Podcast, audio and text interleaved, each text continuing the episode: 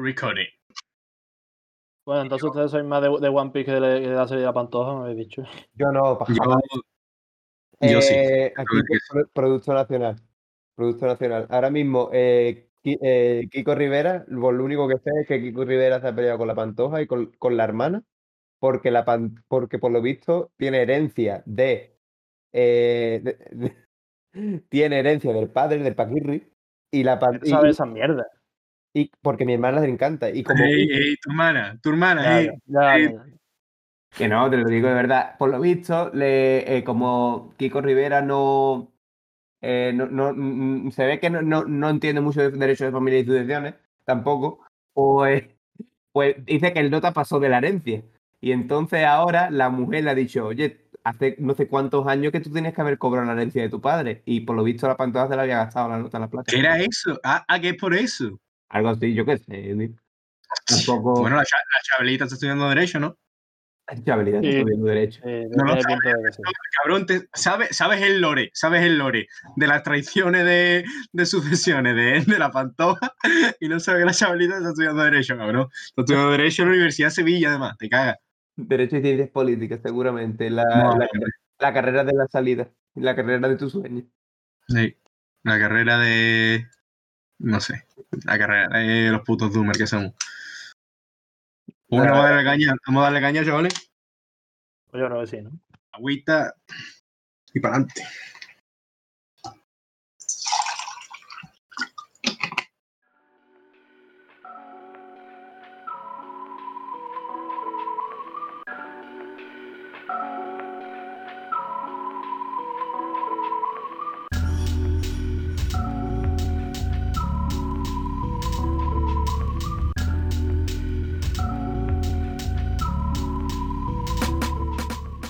Damas y caballeros, la coyuntura actual interroga al ciudadano que soy y nos obliga a todos a ir hacia adelante por la vía de un plan que corresponde realmente a las exigencias legítimas de todos.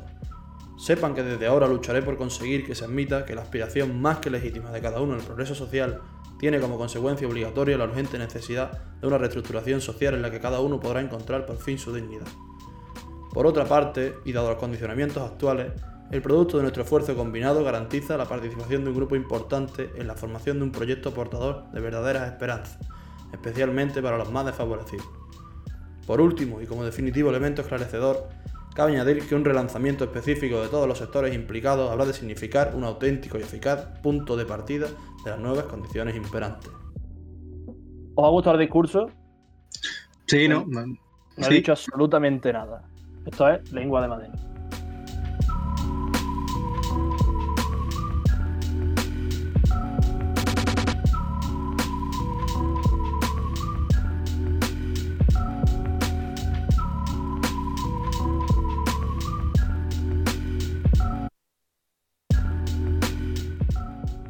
Bueno, bueno, bueno, bueno.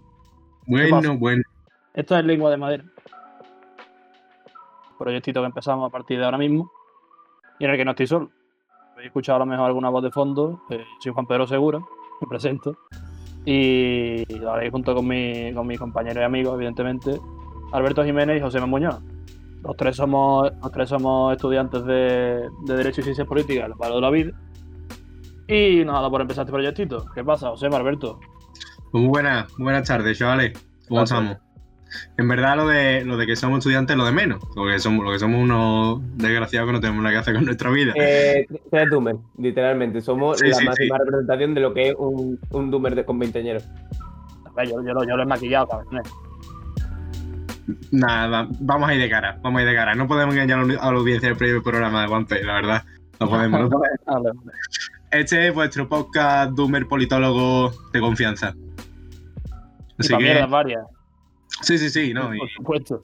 sí, Derecho y ciencias políticas te permite una cosa y es que puedes hablar de paja todo lo que te dé la gana. O sea, es lo que principalmente te preparan. Hombre, yo, creo, yo creo que el, el nombre puede venir un poco de ahí, ¿no? Que lo, que lo José más como el, el- el ideador del nombre. ¿no?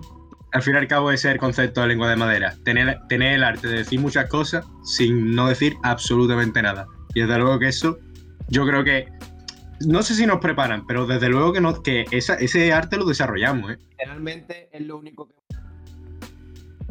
Ese arte desde luego que lo, lo- lo desarrollamos.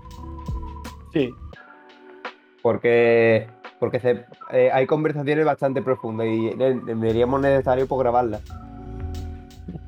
a ver, profunda, profunda algunas porque otras. Bueno, A ver, profu- profundas en, eh, en formalismo. Que luego, bueno, Lengua de madera. en lengua de madera. eh, a ver, pues este proyectito obviamente es para hablar de nuestras mierdas, pero la idea que tenemos, pues de tomar un formato de. Iba a, iba a decir debate, pero la palabra.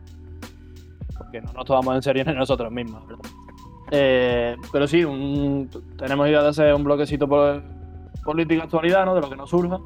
Y, y dedicar un tiempo a tópicos, lo que es la purria. Nosotros llamamos, nosotros llamamos la purria, por lo menos. Que es lo que se nos ocurra, tema, tema que querramos hablar, pues lo comentaremos.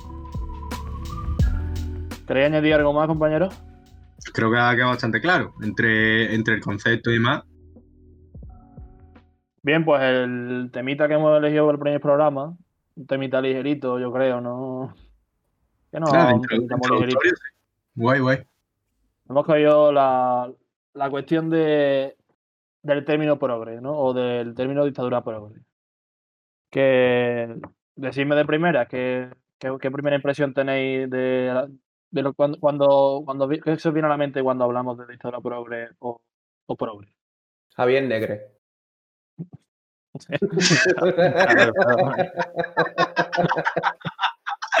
Increíble, increíble.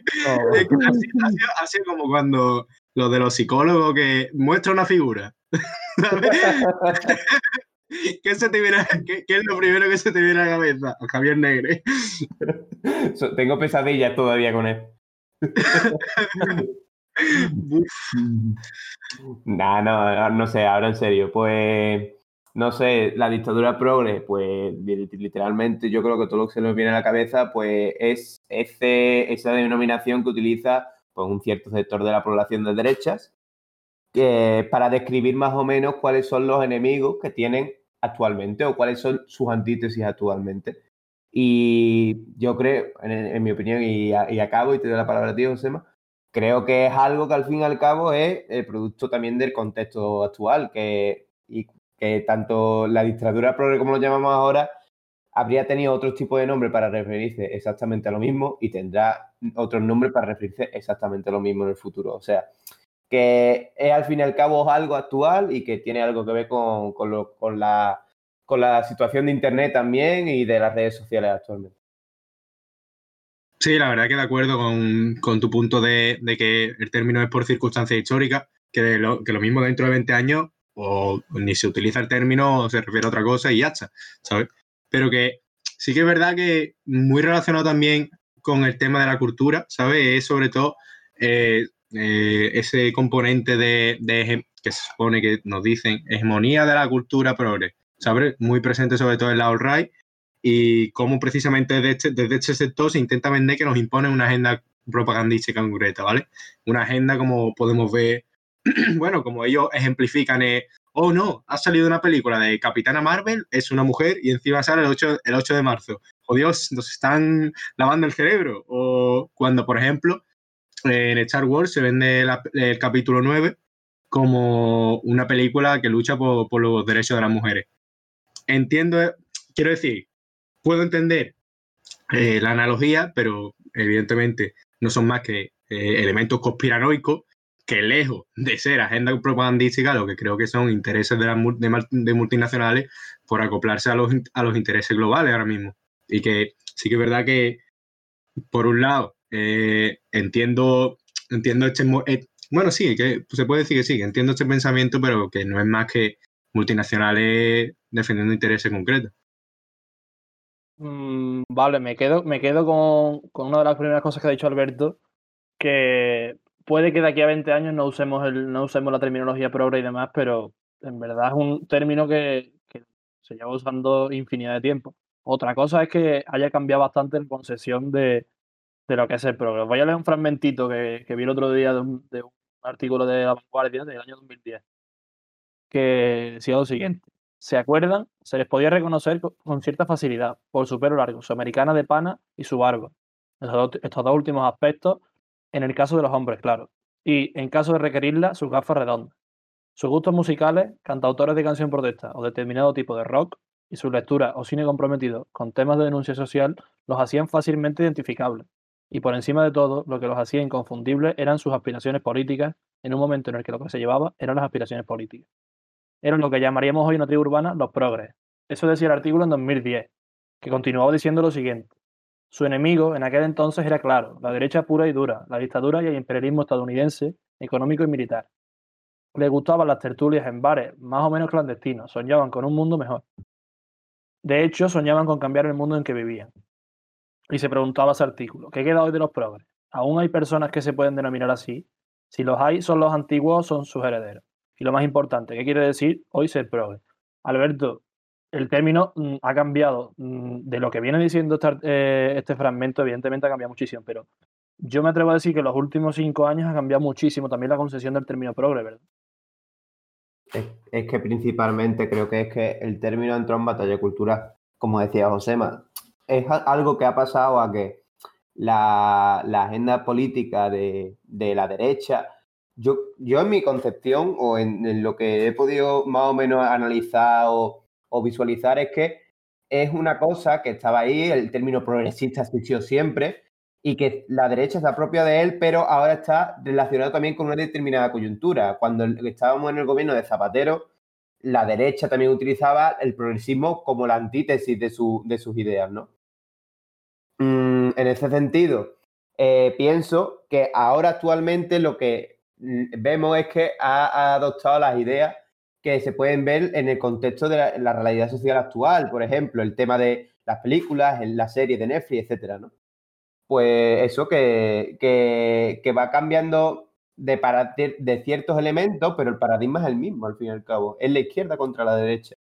Y son los principios de izquierda o los principios, ahora podríamos hablar de una, una batalla más multicultural o reaccionaria, conservador, liberal, progresista, que otra cosa, pero al fin y al cabo se, mantiene en el mismo eje, ¿no?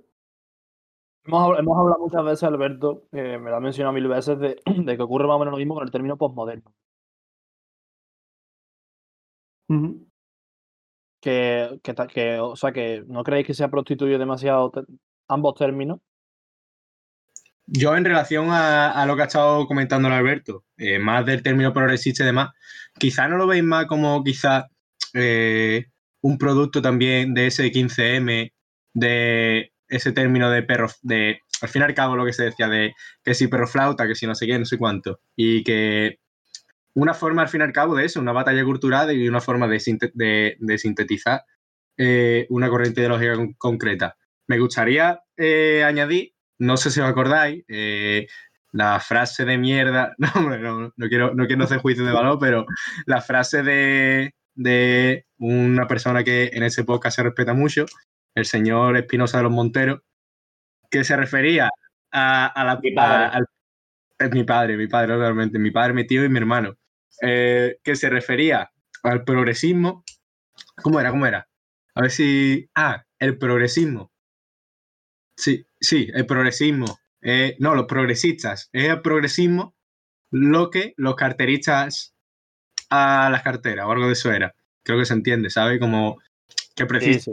Se entiende. Que es precisamente cómo se ha desvirtuado ese término hasta que la derecha ha conseguido decir que realmente estas batallas culturales y demás no son circunstancias que nos vayan a mejorar como, como, como, como, comunidad, sino que precisamente es lo contrario, que estamos haciendo un, un, atraso que puede ser también, que ellos lo pueden ver también, por ejemplo, en, en, en cesión de derechos a, por ejemplo, colectivos como pueden ser el colectivo musulmán. ¿Hasta qué punto es cierto que creéis que, que vivamos en una dictadura progre? ¿Qué, ¿Qué, cantidades de certeza tiene esa expresión que se usa tantísimo? Y no solo mm. de la derecha. Pues yo creo que totalmente, ¿no? O sea, el otro día intenté decir que, que, lo, que lo, el colectivo LGTBIQ tenía derecho y vamos, me pegaron una paliza. o sea, que no tenía derecho y me pegaron una paliza, ¿no? Ahora, en serio, no creo que vivamos en una dictadura. es que yo creo que ese término a mí me molesta muchísimo porque personalmente o en, conforme a mi, a mi línea de pensamiento, porque ya no solo es tu opinión de lo que si lo progresista o no está bien o mal, o las tendencias que estamos teniendo, eh, sobre todo en cuanto a comportamiento en redes sociales o comportamiento en cuanto a la opinión general o la opinión pública se refiere, eso sí lo puedo entender o puedo incluso llegar a respetar o legitimar el discurso, ¿no? Pero en ese sentido lo que no veo es que tratemos de utilizar términos como dictadura o como que se le libertad de expresión, etcétera, porque literalmente eh, vivimos en una democracia que, si bien tiene sus ciertos elementos que pueden ser cambiantes, que eso ya sería eh, eh, motivo de otro debate, ¿no? evidentemente la libertad de expresión en su mayoría se respeta. incluso, que no, no, perdona si hilo, pero incluso creo que la problemática podría ser mucho peor y eh, considero que este tipo de gente que habla de dictadura pobre, eh, progre, no, no se mete en estos fregados, podríamos hablar de lo que ha pasado con el, rapero Pablo Hassel o por ejemplo con lo que pasó con Baltonic. ¿Eso realmente es acto de una dictadura progre como ellos llaman? Porque yo veo totalmente lo contrario. No me quiero tampoco meter demasiado o ampliar el problema, pero a eso me quiero referir de hasta qué punto utilizar términos tan radicales como dictadura, opresión, etcétera, son válidos para dar un discurso. A ver, yo, claro, yo quería, yo quería, y me ha venido bien que hables de eso porque quería referirme que, claro, ellos dicen una dictadura cultural, pero si, si eh, eh, habiendo ejemplos institucionales tan claros como qué pasa aquí en España con ciertos casos, como son los de Pablo Hasél o los de Antonio de algunos o mucho más exagerado que, que, que ya gobiernos como el de Hungría, por ejemplo, que en Estados Unidos eh, Creo que ya, creo que ya en todos los estados está el matrimonio. No sé si en todos los estados está el matrimonio homosexual legalizado. ¿No? Eh, creo que no. de, hecho, ni siquiera en Italia, en Italia, que vamos, en nuestro país, mm, de los países más cercanos que tenemos, no está reconocida la, el matrimonio. El matrimonio. Que hilando con lo que estabas diciendo, eh, yo creo que el gran problema es eh, querer meter la cárcel a Bartoni por libertad de expresión y no por lo mal que rapea. ¿Vale? Yo creo que es el es que es que desde que has dicho, desde que has dicho cárcel y Baltoni, bueno, y Pablo José también, la verdad. Vale, pero, poca broma que el tema de los hijos de Iván Drago, los chicos del maíz, el que se lo carga es, Pablo José. Es un puto temazo. Tú sabes, lo carga Pablo José. Tú sabes. Bueno, sí, sí, sí, desde luego, desde luego. Osema ya sabe el lema, pan, pan, paz y agua. claro, claro, a más no se puede aspirar, claro. Y, nada, eso, hilando un poco con, lo de Alberto, con el tema de dictadura prioritaria, eh, sí que es verdad que aquí, evidentemente, no, mm, nos estamos movilizando en contra de, esa supuesta de esa supuesta agenda propagandística y tal, pero yo sí que es verdad que quiero romper una lanza a favor de, de no quizá de, de compartir ese término de dictadura progre, sino de que hasta qué punto lo políticamente correcto está eh, negando el debate, ¿sabes?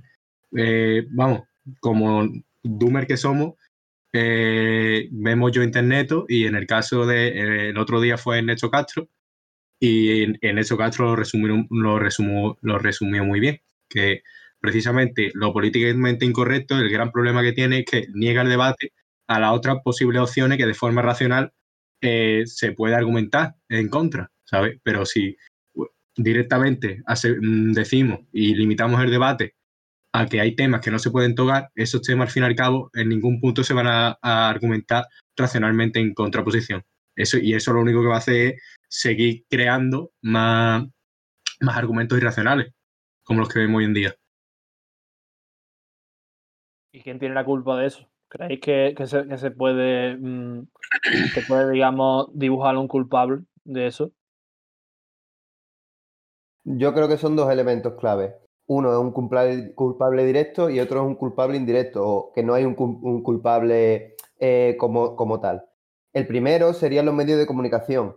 Los medios de comunicación, eh, ya no solo referirme a los medios tradicionales, sino también a las redes sociales y a su funcionamiento, cómo han generado un discurso que puede ser más radical o que puede sonar mm, eso, más, más, eh, ¿cómo me explico? Más, más beligerante, ¿no? Beligerante. Pero yo creo que lo principal es hablar en términos, estamos hablando de un discurso político estamos hablando, por lo tanto, de un contexto político que es populista. En ese sentido, eh, estos discursos provienen de las, dos, eh, dos, de las dos esquinas en las que se mueve el tablero político. Eh, claro, ¿por qué, ¿por, qué, lo vemos así? Porque realmente mm, los movimientos populistas surgen también de, una, mm, de un esquema en el que proveníamos, en donde económicamente y políticamente no estábamos representados. Entonces aparecen nuevas ideas radicales, que es lo que han hecho que este tipo de discursos provenga. Entonces, por lo tanto, hay un agente directo, que son los medios de comunicación, y un indirecto, que también son las condiciones políticas en las que nos encontramos. ¿no? Vale, bien. Mm. Yo quería preguntar eh, qué papel juega la política en este tema. Eh, ¿Creéis que la cuestión, qué grado de influencia tienen los discursos políticos con respecto a este tema y si la cuestión surge a causa o como consecuencia de los discursos políticos? Eso sí es verdad, tío. Porque, por ejemplo, eh, mm, en mi caso, bueno, por ejemplo, el caso de, la irrupción de Vox en el Parlamento andaluz y esa llamada alerta antifascista y demás. Realmente, eso es una buena forma de decir qué fue primero, ¿sabes? ¿Qué fue primero? La irrupción de Vox en el Parlamento andaluz, eh, la necesidad de, posicionarnos en, contra de, de lo que académicamente podemos considerar como ultraderecha, qué vino primero o si realmente se puede establecer una correlación entre, entre una, evidentemente la correlación existe, pero si realmente esos mecanismos discursivos de, por ejemplo, Pablo Iglesias alegando a, alerta antifascista son realmente los verdaderos mecanismos y no fomenta un debate que debido también al objetivo, a, a, a la otra parte del debate, se entiende que no va a ser sano, pero por lo menos con argumentos, con argumentos racionales. Vale, eh, os pregunto también. Mm, yo creo que hemos, hemos, de lo que hemos dicho se, puede intuir que, en cierto punto eh, tiene, tiene un grado, un alto grado de hegemonía cultural lo que viene siendo el, el progresismo, ¿no? Podemos decir, con el paso del tiempo, y yo creo que Sí, desde el punto de vista comercial yo creo que sí. Y lo que yo quiero preguntar es hasta qué punto es bueno que, grandes empresas, medios de comunicación, es bueno o malo, pero bueno, hasta qué punto o qué influencia tiene, mejor dicho, eh, el hecho de que grandes empresas, medios de comunicación, aboguen por discursos progres, ya sea como menta José antes, por ejemplo, en el hecho de cupos de películas, o que la sirenita vaya a ser afroamericana, que Capitana Marvel eh, el 8 de marzo y se le dé el pero, o cosas así.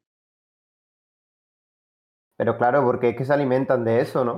Es que al fin y al cabo estamos hablando de que lo que tú has dicho antes, no es que eh, influya en los movimientos, sino de que se benefician las empresas o se beneficia el capital de esos movimientos.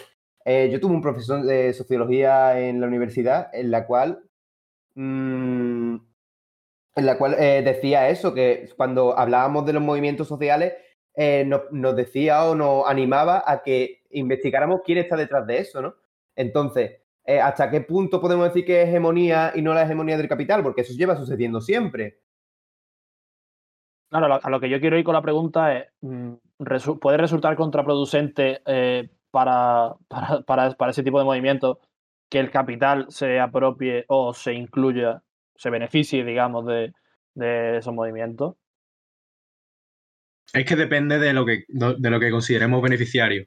Si por un lado hablamos de, por ejemplo, eh, entrando en el término del feminismo, si, si, si nos observamos por, por eh, corrientes más cercanas al feminismo liberal, sí que entendemos que, por ejemplo, estas técnicas de, los medios, medios de comunicación mm, grandes nacionales, grandes multinacionales y tal, sí que puedes, puede suponer un beneficio para ellas, concretamente, porque al fin y al cabo lo que buscan es la representación en todas las escalas.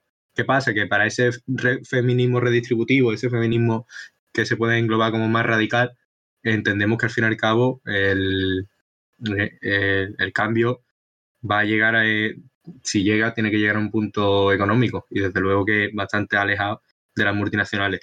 Eh, también hilando un poco con lo que hemos comentado, eh, sí que es verdad que desde los medios de comunicación eh, como, vale, medio de comunicación, agenda propagandística y tal, ¿vale? Eso es, eso es lo que dice la All Right y no, y no tiene más. Sin embargo, eh, hay ejemplos de que, lejos de que sea agenda propagandística, lo que más buscan son, son intereses económicos. Por ejemplo, el caso del país puede ser probablemente eh, uno de los diarios que más caña se le está dando por, que más caña se le da por ser, por ser abiertamente, bueno, abiertamente, ¿me entendéis? Sí, entre Por comillas, ser- entre comillas, claro. Exactamente, estos, estos términos eh, hay que, hay que entrecomillarlos, por ser de Sí. izquierda, ¿vale? O por pertenecer a corrientes más progresistas. ¿Qué pasa? Que después cuando, por lo general, un señor eh, con bastante dinero, bastante dinero, tiene una fábrica textil en una ciudad marroquí y ahora de repente esa fábrica textil explota, pues parece ser que en el país no dan el nombre ni de la empresa ni de la persona en cuestión que pertenece, que tiene esa empresa textil. Así que, ¿realmente se puede decir que sea agenda propagandística o no es una forma más de expandir intereses? Muy buena pregunta y con difícil contestación. Ya como última pregunta para cerrar el... Como queráis llamar esto. Yo no, no quiero llamarlo debate porque... Sí, debate. Sí, Eh, quiero centrarme un poco porque hemos hablado del papel de alt-right y del- de la derecha en general, pero el- me, gusta- me gustaría a mí comentar el papel de los reaccionarios de izquierda. Y de cómo, de cómo mucho, mucho, muchas áreas del movimiento obrero, digamos, eh, son un poquito complicados de entender o- y de atender, diría yo. Roberto, ¿qué piensas? Ah, me has visto, me has visto echarme las manos a la cabeza, ¿no? Sí, ya. Que, es que que. Estaba babeando, Alberto, ya estaba babeando. hermano, es que es un tema tan, tan, tan. Es que te metes en un pantano. Mira, yo, ¿qué quieres que te diga? Yo no. Creo que las redes sociales también hacen muchas cosas, y es que a las minorías, o sea, esto va eh, a, la- eh, a, lo- a las ideas a las opiniones que son minoritarias, si saben hacer ruido, hacen ruido.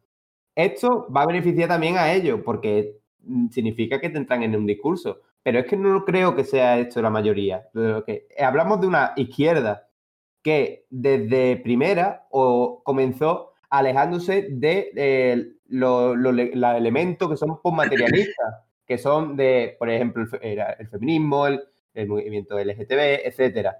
Eh, realmente al final son gente que han hecho lecturas, eh, normalmente suelen ser más marxistas o tienden a tener ideas eh, que son marxismo eh, tradicional o clásico, eh, que creo que no saben hacer un análisis más allá del económico y por lo tanto eh, su- sus ideas o sus tesis no se plasman al final con la realidad. No sé lo que opináis ustedes. Yo aquí ven- vengo a proponer dos preguntas. La primera, eh, Juanpe ha asumido antes que cierta parte del movimiento obrero, eh, bueno, ha utilizado este término. ¿Realmente podemos asumir que sea el movimiento obrero? ¿Sabes? Que sea cierta parte. o sea, No, no, quiero matizar, claro, pero gen- gente que, se- que se pone el apellido de obrero, claro. claro, claro, claro, claro, exactamente. claro, Sí, sí, me- me- no me quería referir, sí, sí, me quería referir No, a no, ni, y, y ni, pa- ni para nada sido un error. Y de hecho, ha sido un. eh, quiero decir, esto es un término totalmente correcto. El caso es que eso incluso. Eso es otro objeto de debate total- totalmente. Que- que- que queda realmente del movimiento obrero del siglo XXI. Y ya, por otro lado, también. Bueno, quería- te tenemos que grabar un programa, no, no ocho, claro. Sí, por, por eso digo que da para otro, que, que da para otro programa entero. sí, puede ser temita de desarrollo.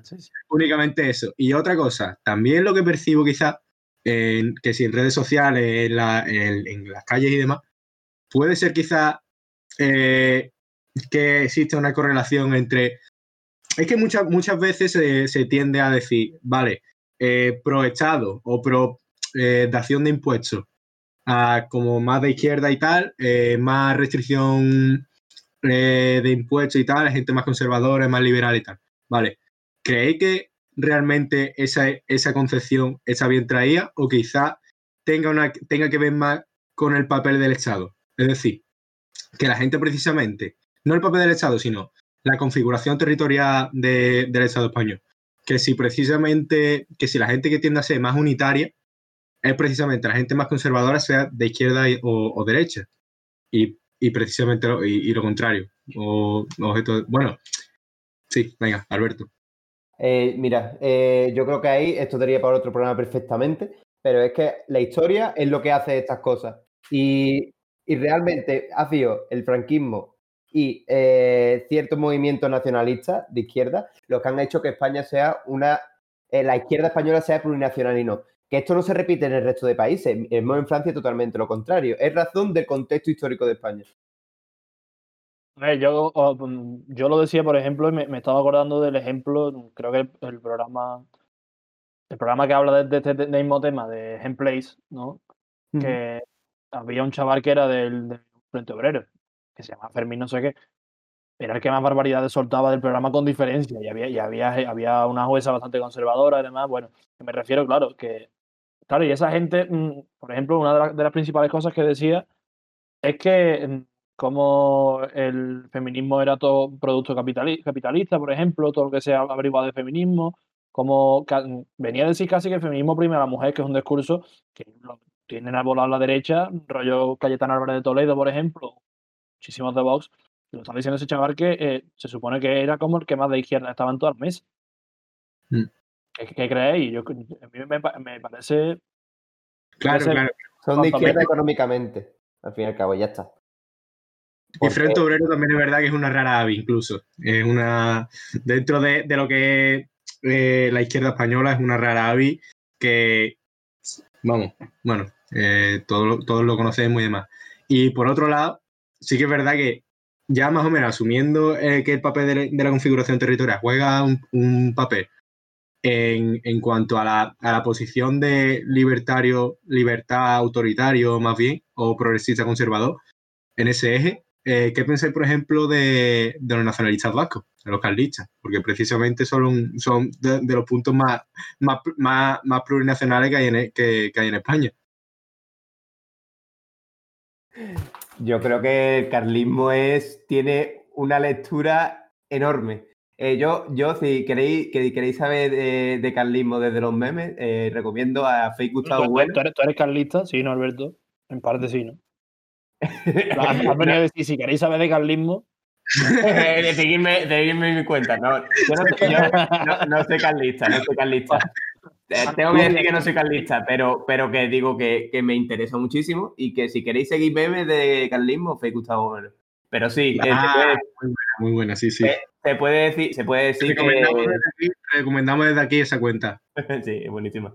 Pero, pero que sí, que evidentemente, y lo vuelvo a repetir, la historia de España tiene unas, eh, sobre todo la historia del siglo XIX y siglo XX, que es cuando se construye la idea de Estado español, perdón, de idea de nación española, que es la que va construyendo esos elementos, tanto el carlismo, que se asocia a unos elementos antiguos, unos elementos tradicionales, pero plurinacionales, frente a una idea de España total, pues se ha ido desarrollando de esa manera, ¿no? Que, que al fin y al cabo es una rara hábil la historia de España y la izquierda española con, respecto al resto del mundo. bueno, pues ya hemos hecho un ratito, ¿no? Yo creo que hemos, yo- hemos, hemos hablado más de lo que yo pensaba incluso. No, hombre, para el primer Vamos programa a hacer está un cortecito, vamos a hacer, vamos a un cortecito y pasamos a los topics, ¿no, chavales? Vamos para allá.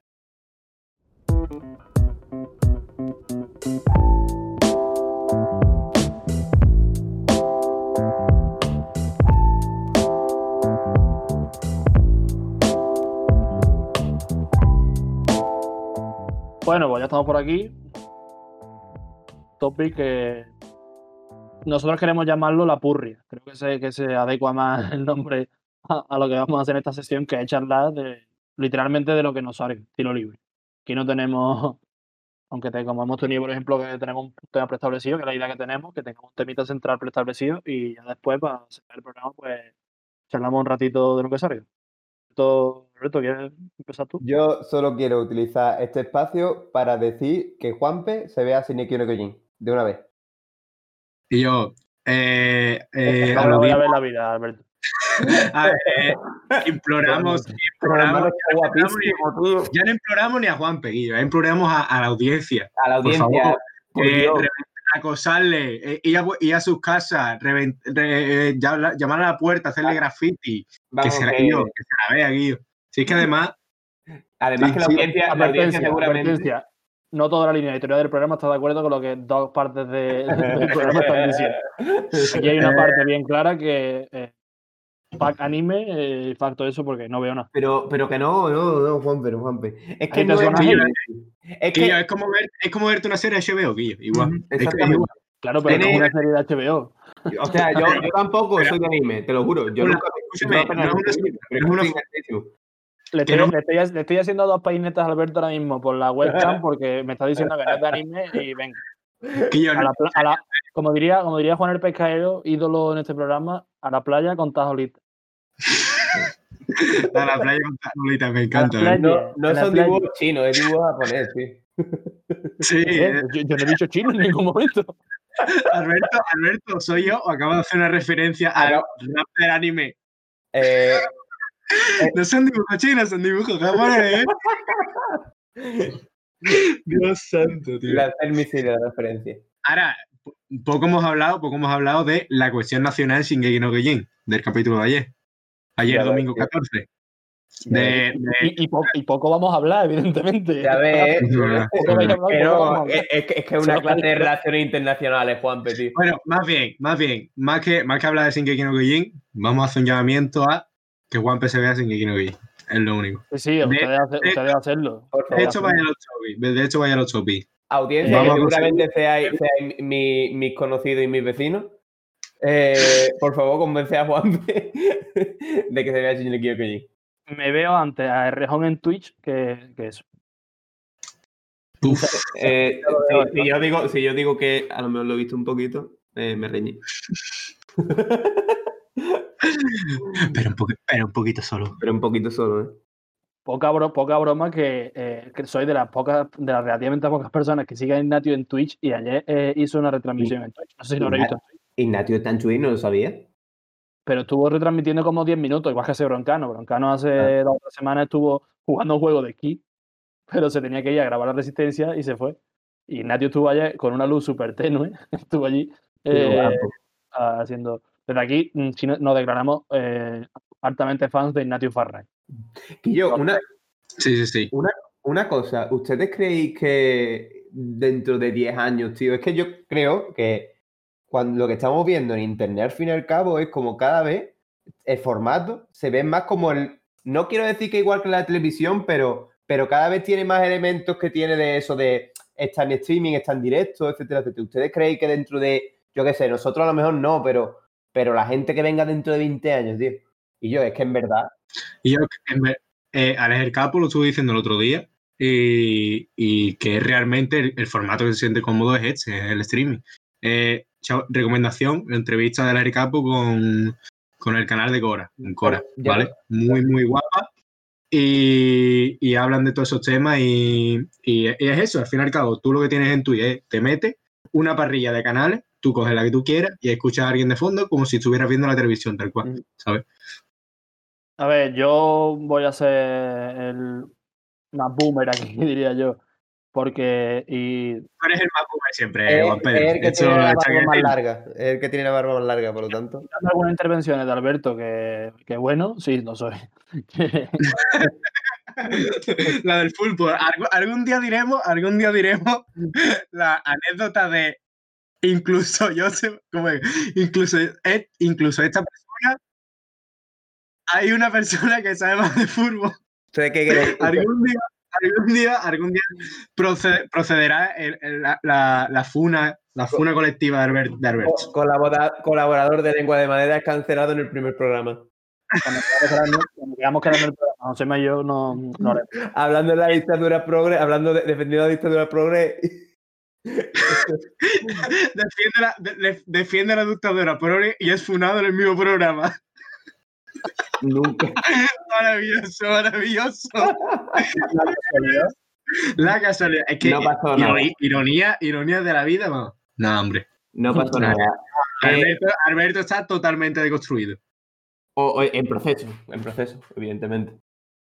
Eh, Bueno, volviendo a lo que quería decir, que hace una semana y media en la sexta columna hicieron el programa, como estaba el tema de los youtubers, bueno, y sigue estando, youtubers y Andorra y demás, pero hicieron el tema del futuro de la televisión y cómo ellos ven a la televisión, siempre, siempre dicen que son atacados por la televisión cuando, bueno, habría que debatir si no son ellos los que atacan, pero que la televisión mm, tiene un intangible que no tiene el streaming y que yo creo que, que al fin y al cabo van a convivir mucho más de lo que ya conviven ahora, pero que o sea, no, no, haya dicho que se vaya a acabar ni mucho menos, pero que no va a perder ni siquiera protagonismo, creo.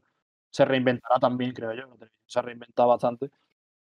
Y habrá maneras, pero el streaming, aunque sea algo súper cómodo, mm, por lo menos por ahora, eh, al, un formato relativamente pobre. Que sí que tiene ya sus sus streamers, bajo bajo mi opinión, por lo menos, bajo mi punto de vista. Relativamente pobre en el hecho de que al fin y al cabo es el streamer con un micro bueno, una cámara buena y unos, y unos LED detrás y una capturadora y el OBS y una capturadora de pantalla y a comentar cosas. Bueno, Josema, tú quieres comentar algo también. Sí, que, sí que es verdad, vamos, estoy de acuerdo totalmente, que, que, eh, sobre todo en producción, o sea, yo por ese tema me gustaría comentar dos cosas. Primero, que eh, en- por un lado, evidentemente la, la- la televisión está mucho más implantada, mueve mucho más y demás, pero por un lado, es, es lo mismo el engagement, es decir, el feedback que produce eh, la televisión que Twitch, porque yo creo que en cuanto a términos de engagement, eh, eh, hay mucha más gente que puede ser fan aférrima de una persona de, de Twitch que de una persona de televisión. Y por otro lado, sí que estamos viendo también que sí que es verdad que la mayor parte de los canales son de, de gente que se graba jugando videojuegos y tal, pero cada vez estamos viendo más tanto personalidades públicas, como por ejemplo el caso de Rejón que hemos comentado antes, como el mismo Real Madrid, Real Madrid, para retransmitir algunos de sus partidos de las filiales, tiene un canal de Twitch que lo ve, que casi todos los streamers tiene 5K por lo menos, ¿sabes? Eh, claro, es que. mm, es que ya no solo eso, es que eh, además decía Juanpe que la cosa estaba en que, en que no era tan profesional como la televisión, pero es que en YouTube vimos lo mismo, en YouTube empezaban la gente a grabarse eh, con su cámara del móvil o grabarse gameplay de lo que sea, y ahora fíjate dónde están, ¿sabes? Eh, pues yo creo que lo mismo va a pasar en Twitch. Cada vez se profe- profesionaliza más y salen más, más, más canales, se extienden las temáticas, y eso es lo que estamos viendo, de pasar a jugar videojuegos a, a coño, ahora eso, a hablar de política o a hablar de, coño, lo de lo del Domenech, ¿os acordáis con lo de las elecciones? Ya, ya, se lió, se lió que era ahí. Se lió un montón, yo lo seguía en nota, por ejemplo. Eh, A ver, yo lo que, quería, lo que quería comentar, sí, que con lo que ha dicho Josema sobre todo, claro, el, el- mm, como bien he dicho que la televisión tiene un intangible, el intangible que tiene el streaming, evidentemente todo el mundo de internet, es la interacción con ese canal o esa persona, evidentemente, claro. Twitch, el chat es algo vital para todo el mundo, por ejemplo.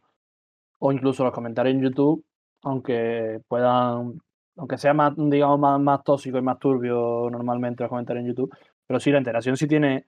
Pero por eso mismo digo, la televisión seguramente se tendrá que reinventar. Y, y, claro, y ya está. Y, pero yo creo que, que convivirán de tal ma- de, de manera distinta, seguramente a la de ahora, pero convivirán al fin y al cabo, Alberto. Si quieres comentar tú algo. No, es que me ha hecho gracia lo de Turbio, rollo. He pensado en tipo comentarios de YouTube. Eh, da- dale 2000 likes si no quieres que se muera tu mamá. Es súper turbio. Pues yo qué sé, chavales, si queréis lo podemos dejar por aquí. Pues sí, la verdad es que Sí, programita, tranquilito. Y a ver qué sale, ¿no, chavales? Pues muy bien. Pues, pues como bien hemos dicho al principio, esto es lengua de madera. Aquí, aquí concluimos nuestro primer episodio. Y pues, si alguien nos está escuchando y podéis seguir las redes sociales, ya diremos cuáles son, evidentemente. Y poco más. Un saludo, chavales. Venga, Un saludo, luego. muchas gracias, chavales. Nos vemos pronto.